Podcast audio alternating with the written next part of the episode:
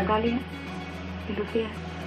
Allá nos cortamos el pelo, hoy es 4 de, de abril del 2013 y de alguna manera pues queremos despedirnos y queremos hacer algo bonito de todo esto.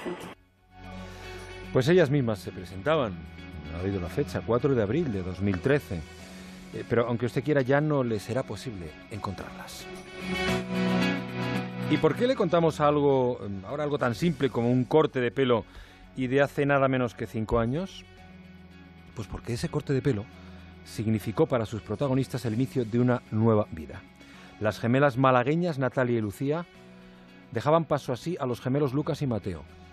Tenía entonces 24 años y tras el corte de pelo vino el tirar los tacones a la basura, deshacerse de su ropa de chicas y empezar a vivir como lo que siempre sintieron, dos chicos. No había marcha atrás. Desde los tres años, las dos hermanas odiaban los vestidos, aborrecían el rosa y lloraban cuando su madre les ponía lazos. Escondidas en su cuarto, jugaban a ser chicos.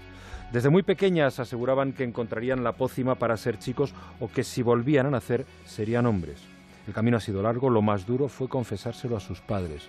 Después, decenas de consultas médicas, todo tipo de test de personalidad y larguísimas entrevistas, juntas y por separado, por si una estuviera influyendo a la otra.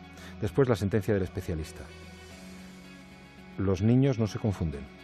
Los que tienen que asumirlo, y cierro el entrecomillado, son los padres. Y a partir de ahí, tratamientos, hormonas y operaciones, hasta conseguir tres años después que su DNI refleje su nuevo nombre y que todos vean ya físicamente a los dos chicos en los que se han convertido. Juntos se han animado y han recorrido un duro camino que han querido plasmar en un documental que se titula La transexualidad no se elige. Insisten en que no se elige, pero tampoco es un drama ni una historia triste, simplemente está ahí. En España hay más de 47.000 personas transexuales. En torno a 5.000 son menores de edad. A ellos dedican los gemelos este documental para enseñarles que ellos ya encontraron la fórmula mágica y están felices de arrancar su nueva vida. Más de uno. Juan Ramón Lucas.